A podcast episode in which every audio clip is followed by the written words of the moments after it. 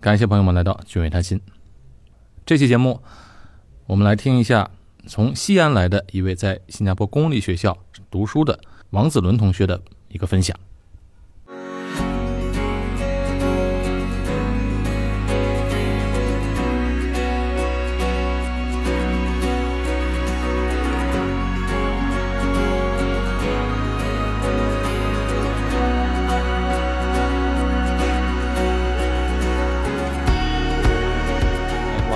来到新加坡多长时间了？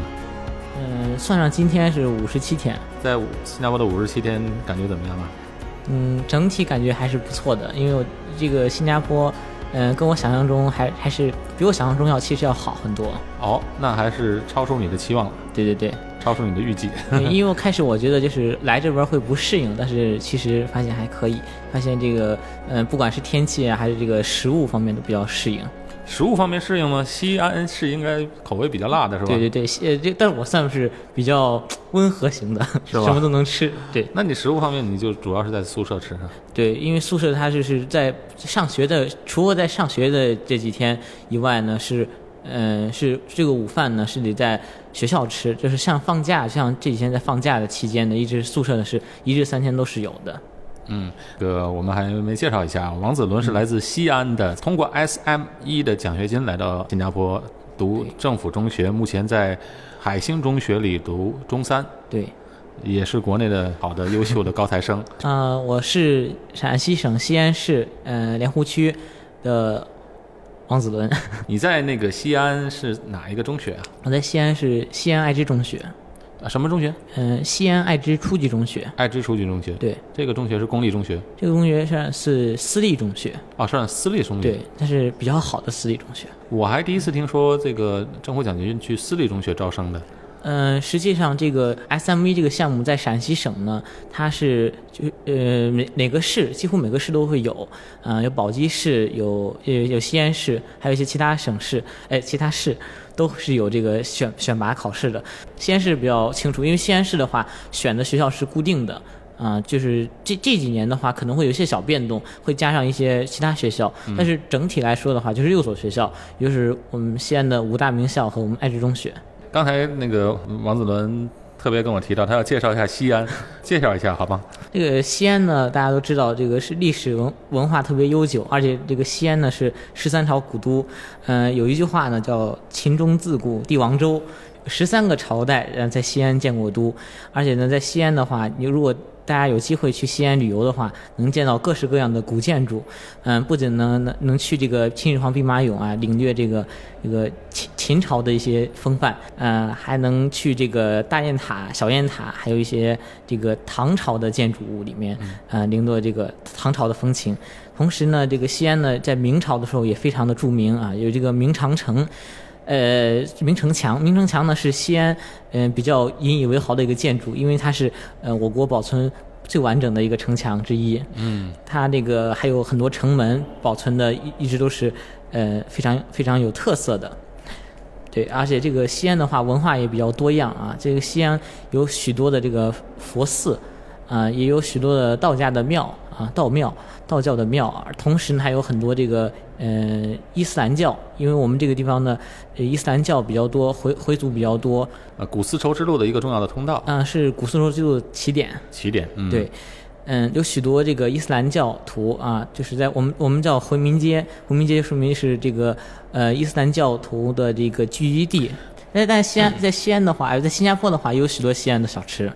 对我们上次来搜索了一下，搜索一下西安的小吃在新加坡有哪些分布的地方啊？这王子伦同学非常喜欢自己的家乡、特别在节目中把这个西安介绍了一番。好了，我们这期节目还是聊新加坡啊，我们把话题转过来。OK，王子伦，你是在哪一年考试？今年年初考试吗？还是什嗯，么？是是今年七月份左右参加考试。你怎么知道这个 SME 的考试呢？啊、这个其实这个 SME 项目呢，我其实我已经知道很久啊，在嗯我上小学的时候就知道有这个项目了。那时候听到这个项目是什么感觉？听到项目很憧憬，很期待，是吗？对，很希望有这得到这个机会，因为这个这个机会实在太难得了。是你父母想期待，还是你自己期待呢？呃你小学的时候懂这么多吗？开始呢是我父母想介绍给我这个项目，然后最后呢我就是在上上中学以后得到这个项目这个机会以后，就非常的呃就是努力啊，去这个争取到这有这个项目的机会。当然，这个项目也不是针对每个学校都有这个机会。对，呃，你们那个学校刚好是这个项目的一个对接的一个学校，算是呃什么中学来着？西安爱知初级中学。这所中学这次有几个名额来啊？就是就是参加考试的话，我们学校给的名额是比较多的啊，大概有，呃十十五名同学左右的同，就是这样一个名额。嗯，但是作为招生的话，其实呃并不会招这么多同学，对。那你是你们年级当中排名应该很靠前了吧？一定很还行啊。也我知道这个项目都是给学霸准备的嘛。你你是你们班里的呃有几个人可以选拔出来的，可以参加去考试的？嗯，其实是这样子，这个项目它是一个自愿的报考的一个项目，就是只要你去就是参加，就在特定的时间去参加这个我们学校组织的考试，进行选拔考试，都是有机会参加到最后真正的考试的。但是多数同学都会报名吗？嗯，多数同学。嗯，据我了解，并不是大家都会报名的，因为大家对这个项目并不是非常了解，嗯可能是需要一个就是了解的这个适应期，所以他们一般是选择就是先看看别人怎么干这样的，但有的时候很容易错过机会，是这样子。是是，对，这就是信息不对称嘛。有的东西大家并不了解，然后就 有时候会错过哈。但是你抓到了这个机会，不容易那个 对，非常不容易。那你是你们班里的有几个去考试的？啊、我们班的话就我一个同学，就你一个去考试对哇？那你肯定是班里选拔出来的一个考试的尖子生是吗？嗯、其实我自愿报名，自愿报名？对其他同学都没报吗？其他同学嗯没有报，对，哦，就是你们班，你们班里是你们唯一的一个去报名的，是的，哇，还是得要感谢你妈妈是吧？对对对从小给你做的这个功课非常感谢我的父母。是那个，那你考了试的时候，呃，整个学校有多少人去考试呢？嗯、整个学校嗯、有十五到到十五名同学左右是这样子的。那你们整个学校有几个考上的呢？啊，我们学校录取的同学比较多，我们学校有六个同学被录取了。那这个几率蛮高的了。对，因为陕西省的话，今年是一共录的是十八个同学，那我们学校呢占了三分之一的比例，是非常高的。哇，那 OK，为什么你们学校的机会这么多？因为我们学校这个怎么说呢？我们学校的同学素质比较高，学霸就是学霸了，对，差不很棒很棒。然后就选择了这个十八个同学之后，考完试之后，他们你们学校的六位同学考试之后通过之后，六位同学都来了吗？嗯、是我们六个同学都来了，就没有人放弃的。没有人放弃这宝贵的机会。啊，是，那这个项目是非常好，因为你们来到新加坡之后呢，就是拿到政协奖学奖学金、政府奖学金，对，学费是免学费的，然后呢，同时还给提供助学金，对，而且住宿费也是免的。住宿费也是免的，还有学费、住宿费所有的费用都减免。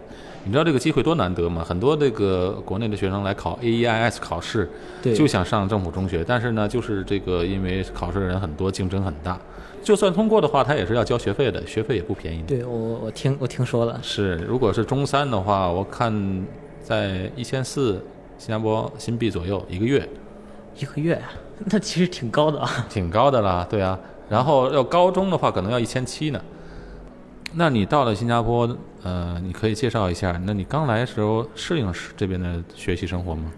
嗯，怎么说呢？开始是这样子的啊，我们来，我们这个几个同学来新加坡的，都大家都很好奇，对，很好奇新加坡这边的生活，也非常的对这个新加坡的一些课外生活也比较感兴趣。比如说，那个 CCA 就是相当于相当于社团俱乐部一样的活动，还有一个是 VIA，这个 VIA 呢有点像那个义工做义工的一个活动，这个机会呢还比较难得，而且还有这个 OBS，就是野外拓展训练。嗯，我觉得就反正这些机会非常难得，然后我们都比较向往有这种机会，呃，所以呢，一般的话就是，但是有有很多不适应的地方啊，比如说这个英语环境，因为英语毕竟是新加坡的官方语言，但是我们在国内说的是中文，说的普通话，所以来这边还是有一段的适应期的。对，几月份来的？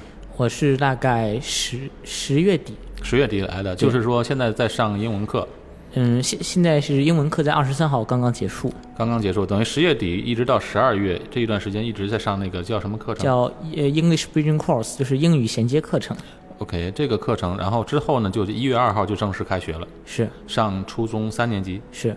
那这两个月的课程，嗯，呃，你觉得进步怎么样？很快吗？嗯，怎么说呢？这个这个两个月的课程呢，老师呢，这个老师我们这个有个老师非常好，那个特别负责任，这个综合能力也特别强。就是在我们上课的时候，他一般嗯跟我们教的是有一些课本的知识以外，他还教我们就是生活的技能。我觉得这个特别受用。哎，对，这个很好。嗯，对，而且这个上课的活动也比较多样。嗯，他不光就是说教你怎么呃了解一下新加坡这边的教育系统，因为这边新加坡是遵循英国的教育系统，叫 O Level 考试。对对，O Level 体系，他会简单介绍一下这个体系的大概要考哪些内容，就卷面分配呀之类这些比较系统化的问题。嗯。同时呢，他会呃穿插一些就是相当于把英语放在生活之中，就是 Take English。Out of work 这样子的，就是比较融入生活之中的英语，就是让我们呃眼界开得很开很开阔。尤其是这个，尤其是我觉得这个 EBC 课程呢，对这个综合能力的培养特别重要。啊，举个例子呢？就是我在这个 EBC 课程呢，就领领导能力得到了很大提升。为啥呢？因为我在这个在这个课程之间呢，我我当了这个 CC。这个 CC 呢叫嗯 Class Coordinator，相当于国内班长一样的这个职务。嗯。但是呢，我在国内呢很少有这样的机会，而且也比较害怕有这个机会。那来新加坡，大家都体验生活啊，体验学习，享受生活，所以就主动参与到这个这个活动之中。是，有时这个活动其实比学习本身学到的东西更多。对，这个而且上当这个这个。当那个 CC 啊，就 Class Coordinator 这个要求很多，嗯，比如说每周的话都要协调同学们这个座位安排，因为老我们老师规定这个同学和同学之间不能坐在一起，所以每周都要换座位。嗯，换座的话，我得自己想办法。是新同学吗？对，是是新同学。嗯，有这个有从别的省中国别的省份来的同学，也有从呃亚细亚国家来的同学，印尼的同学，嗯，所以大家都是一个增进了解的机会。这是第一个要安排座位的问题，第二个是每天每每天都要安排这个打扫卫生的同学，嗯，开窗户呀，打扫黑板呀，帮助老师工作呀，这都是我要想的。同时呢，也特别的重要的是，老师给我安排了一个任务，就是在二十三号那天，嗯，要要筹备一个圣诞晚会，是这样子的。所以说我这这所以说最后的这个在 EBC 快结束的几天都比较忙，因为要跟其他几个班，我们我们是四个班一起合作参加的这个呃圣诞彩排活动，我们这个这个特别考验这个合作能力，而且特别考验这个这活动安排的能力。就是在在中国的话，可能呃机会并没有这么多，自主性没有这么大，但是在新加坡的话，就是老师就是说给你安排一个任务，你就自己去管吧，就是这个突然有点迷茫，不知道该从哪儿开始那种感觉。这这 这是对人特别挑战特别大，尤其是这个圣诞活动，二十三号晚上这个圣诞活动，这个不仅是我们老师是完完全放手了，对，老师几乎就是会给你，他会中途问一下你这个项目管怎么样了，但他不会告诉你啊下一步该怎么办，下一步该怎么办，这些都该自己去想，尤其是这个项目的选择呀，呃，这个音乐方面呀，还有这个场就是音乐表演的场就时间呀、场地呀，还有这个座位怎么安排，主持人怎么选。呃，还有这个，尤其是还有一些我们有些节目环节，就是节目环节是有大家互动的环节，互动环节给大家干什么？还有最后大家一起唱这个歌，唱什么歌？要不要呃，就是把歌词打印下来之类，就是很细微、很细微的事情都要这个考虑到，所以这个对领导能力真的是很大的一个培养。而且我们这个老师呢也特别好，他就是。如果你不懂的话，他会告诉你该怎么办。尤其是我们刚开始那几天的话，我们需要给老师提建议。那提建议的话，老师会教我们如何写建议书，就 proposal，给给老师写提建议书。但是在国内的话，我们可能就是给老师说一下就好了。提建议书写的会很什么都敢写吗？呃，也不是。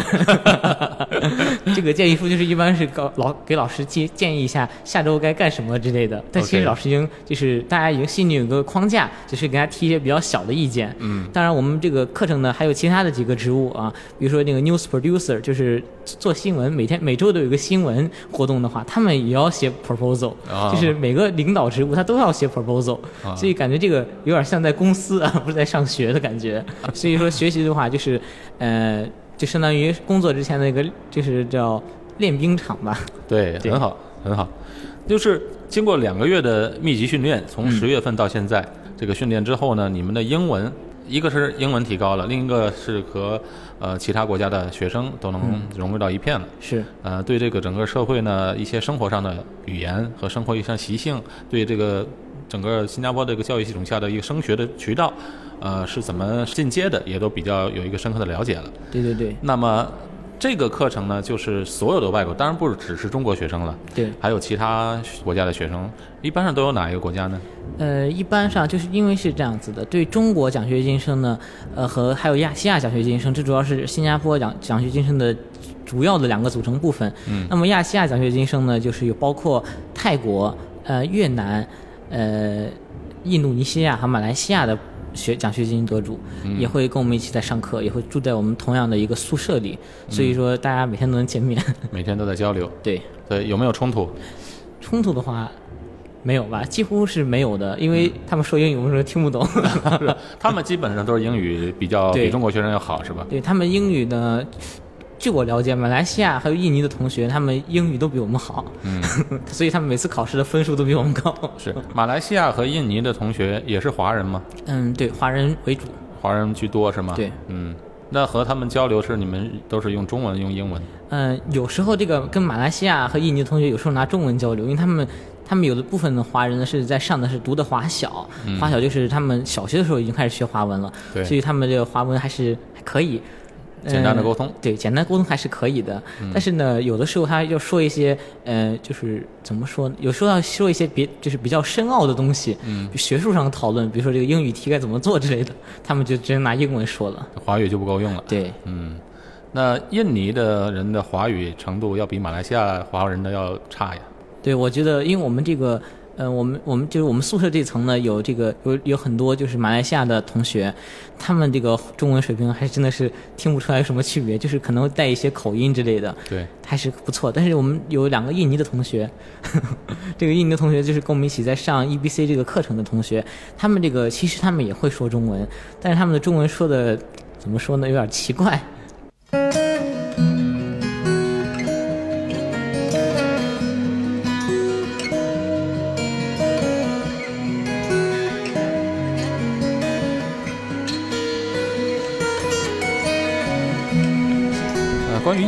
我跟你讲一段这个历史呢，就是印尼在六十年代的时候，这边那时候各个国家纷纷闹独立，先后呢，马来西亚、新加坡和印尼都独立了。独立之后呢，民族主义开始兴起了，各个政府，呃，像马来西亚和印尼的政府呢接管了之后呢，马来西亚还好，因为当时的马来西亚呢，百分之五十的人口是华人，另外百分之五十是别其他种族的。但是印尼呢，它人口多，那么华人只占其中的一小部分，非常少的一部分，所以那时候呢，印尼呢就会有一段非常黑暗的反华的一个阶段。反华呢，不光是不光是在经济上的制裁，同时呢，在文化上呢，也让他们隔绝。举个例子，他们不可以办华校，不可以呃开办学华语的课程。以前呢是有华人开办学校，禁止不可以上课，不可以学华文，也不可以起华人的名字，没有华人的名字。没有华人的名字。所以你去印尼看，他的名字全都是印尼话的名字。所以当时很多人为了保留这个传统文化，我要保留住根，但是呢，又不能跟政府那个起名字起冲突啊。比举个例子，我一个朋友在新加坡的，他就是印尼过来的，他有印尼的名字，他姓李，他的印尼名字叫帕里马头，印尼名字它叫帕里马头。听不出有理的感觉。对，但是呢，它又不能有李字，它的籍贯不是福建就是广东，所以它的李呢，它不是按汉语拼音，它叫 lim，l i m，嗯，所以它就起了名字叫 Parliamento，是怎么办呢？它 p a r l i m，所以他把这 l i m 这个姓藏在这个哦，藏在印尼中中间了。中间了，所以说 Parliamento，所哦以他的里还是要千方百计的藏在中间。那印尼人就不知道了嘛，但是他们自己知道，就是这么的把这个名字保留下来。所以那边他现在的华语也也是很很一般了。嗯，但是后来他就是来到新加坡之后呢，儿女的培养特别重视华语，但是还是整个断代了，在那个嗯印尼那个国家呢，整个华人的传统断代了。现在呢，就是政府呢开始宽松起来了，也可以进华校了，也可以学华语了，但是整整一代人的华语水平都没有了，所以他们的华语水平一般都很一般。他们主要是讲的是印尼话和英语。当然了，有一些家庭有条件的才能学英语，那一普通的就是跟印尼当地融入了。但是马来西亚的华人还是能够保留住自己的传统的，所以在整个的全世界来讲，那只有新加坡是一个以华人为主体的这么一个独立的国家。嗯，非常幸运，在新加坡这个国家还能保持我们的传统。对啊，所以你的同学，你看你交流起来就知道，很多以前自己不了解外面的世界，但是和呃外面的同学在一起，你就会交流起来，你就会发现哇，这个整个的世界是非常不一样的。是是是，和原来在国内呢，它是感觉是还是不一样的。这边可能呃看到的东西更多嗯啊，视野更宽广。舞台更大，对视野更广。这个学校你刚才讲了，这个学校的英语课程，所以你们都是各个学校的同学集中在一起上课。中国同学是居多吗？嗯中国来的对中国只只有两个印尼同学，哦，其他的一共是十九名同学，嗯、其他的十七名同学都是中国的同学。十七名都是中国的。对那马来西亚呢？马来西亚的同学跟我们不在一个地方上课，哦，那是分了四个班，我们在其中一个班。对，OK，所以那你们五湖四海，什么省市的都有是吧？是是是。除了西安的，还有哪里？还有还有湖南的同学，有湖南湖，我记得是他们有两个两个市的同学，但我叫不清他们的名，就是他们那个市的名字了。嗯，对，其实跟他们交流的话，他们有时候拿那个湖南的方言跟我们交流，然后我们也听不懂 他们在说什么。哦，但是就就上完这几个月以后，这个我们的有些同学他们就会说湖南话了。是吗？对，有没有教印尼印尼同学湖南话、呃，印尼同学普通话，普通话因为湖南话不太好懂。啊？教他们什么词汇？呃，一般的话就是教一些，他们基本上会说一些普通话，嗯就他们有一些基础，就他们，但但是他们这个，他们并不是会说的很标准，然后我们就有时候会教他一些，呃，就是比较标准的普通话，比如说早上好呀、你好、谢谢之类的话。嗯，但有时候呢，嗯，就是教的不太好的词儿，啊，故意教人家坏词儿是对，然？后他们也不知道什么具体什么意思，有点坏。教人学坏，不是你干的吧哎，我我没有干过这种事儿。OK，呃，宿舍呢？你们是怎么住啊？嗯，这个宿舍呢，我们住在这个就是相当于政府办的一个宿舍里面。这宿舍里面呢，呃，是分二人间和四人间的。我们作为中三的奖学金生呢，一来的话是只能住四人间，如果第二年就是上中四的话，我们就可以住两人间，可以选舍友，这个挺挺好的。自己选舍友。是的，在整个的这个学校学习完之后呢，这个英文课程到正式上学校的时候，你们这些学生就到分配到各个学校了。是的。但宿舍呢，还是住在一起吗？嗯、宿舍是住在一起的。啊，就是每天上学的话，就是去不同学校，然后下午回家，就是回宿舍的话，还是回一个宿舍的。对，那很好。那这些同学们将来都是你们一起成长、一住在一起，以后都是非常好的朋友了，对一起这个长大。这个这个命运把我们分在了一起。对，很好。那呃子伦，你能不能介绍一下来新加坡的？虽然来的时间很短，但有遇到过什么挑战吗？你觉得来新加坡最大的挑战是什么呢？嗯我来新加坡的挑战，我其实最大觉得就是英语，因为英语挑战是比较大的，尤其是这个。呃，尤尤其是这个日常对话，我觉得还是虽虽然说在中国呢学了很多，就是日常怎么交流，学哪些词语交流，但是真正的是放在社会实生真正的社会生活之中呢，还是有一些这个隔阂，有一些这个呃缓和期的，还是需要时间来把它这个填填上的。对对，就是多用就好了。对，因为我比如说这来一边，我知道该怎么点菜，但是我就不敢点，因为我就害怕别人笑话我说英语笑的不好，因为他们这边这边这个新加坡人说英语的话跟其他地方不太一样，然后我说我听不懂他们说什么，他们也听不懂我说什么，然后就那你经常在外面吃吗？还是你们在宿舍吃的比较多？对，因为宿舍管饭，所以一般为了省钱就在宿舍吃了。但是有时候同学关系比较好，想庆祝一下，啊、比如说我们这个英语课程结束了，我们就会在外面吃。在那个学校的宿舍里，觉得饭菜好吃吗？怎么说呢？这个这个除了我说实话，除了早餐每天都是面包、面包、面包以外，没有什么花样。呃，就是中饭和晚饭的话，还是花样比较多的。嗯，尤其是那个他那个，我比较好奇他那个鸡的做法，不同的酱汁鸡是一样的鸡。不同的酱汁儿。对，就是比较有各同，但是风味是肯定是差别很大的，就是味道体验也是比较多的。哎，对，那不错。嗯，改天带你吃去吃一下西安小吃，凉皮儿什么的，你看看有什么不同的和我现在特别想吃西安小吃。是吧？对，因为这边人感觉，嗯，大家好像据我观察啊，不太能吃辣，也不能太能吃酸的东西。但是西安的话，凉皮儿的话，就是又酸又辣，是吧？对，呃，还有就是控制时间这个这个方面的，因为哦来新加坡的话，首先要比较关键的一点就是，除了课业以外的一些。就是杂事的话，还有一些关键的，就是这个时间的管控。嗯，时间这个控制特别体现这个自律的能力。这个因为在国内的话，怎么说呢？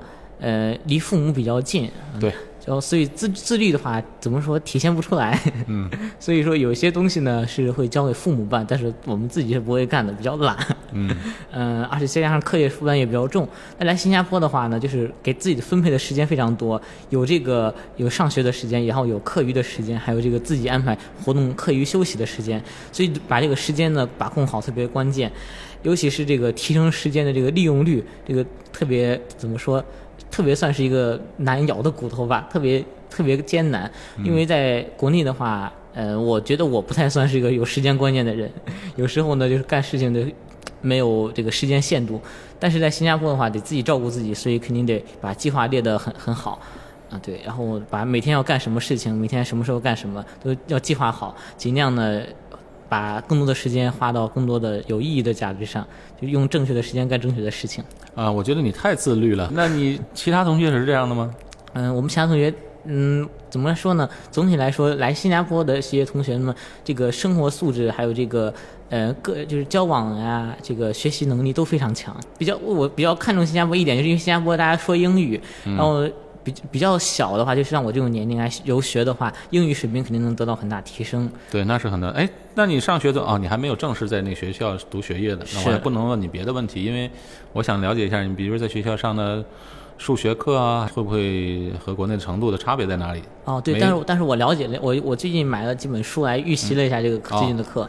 这个我据我发现啊，这个数学的话，因为它有一个基础数学，还有一个高等数学。对，对，这个我觉得高等数学可能会就是跟国内学的不太一样，但是基础数学的话，基本上是能应付的。这个物理的方面的话，呃，和物理和化学方面的话，可能会比国内稍微学的深一些，但是它，嗯，怎么说，它不会那个内容那么就是内容非常刁钻这样子的，它不会在这个细节挖挖墙角。呃，但是我觉得最大最让人头疼是那个生物，生物有很多这专有词汇，这个生物学下来很费劲，可能会嗯因为英文词儿比较长，是是是，而且比较难记。对对对，尤其是那个一些就专有名词，非常的困扰我。来来新加坡还有还有几个这个活动，比如说我们我们宿舍举办的有一个 host family，就是寄宿家庭的一个活动。这个活动呢，我其开始呢，我其其实并没有想参加，但是我们有西安的一个同学，他给我推荐他有有这有这样的一个安活动机会，所以他建议我还是去试一试。然后我们那两个呢就分到了一个寄宿家庭里面。这个寄宿家庭呢，我们呢是一对老夫妇，这个老夫妇呢非常的友好，非常的这个和善，而且我其实我觉得。来这个参加 host family 这个活动呢，有助于帮我这个融入于新加坡的生活，因为他们当他们就是当地人，说话呢这个怎么说呢？生活的一些生活习惯呀、饮食习惯呢，就都非常的对我们了解新加坡有很大的帮助，而且也是特别，因为我也从来没有参加过这样类似的活动，也是非常的很好的一个机会去体验这种新事物。尤其是二十五号，就是这个月十二月二十五号，呃，我们还参加了他们他们家进行的这个圣诞的活动，第一次感觉到哦圣诞节应该这样过。呃，他们的子女也都在。嗯，他他们子女都在，他们参加这圣诞圣诞节这个活动，嗯，首先呢，这个文化，我觉得他们这个就是对于新加坡的华人，因为新加坡很多华人信天主教，呃，还有这个基督教，然后他们这个对于文化和这个宗教的这个探索也是特别奇妙的一种感觉。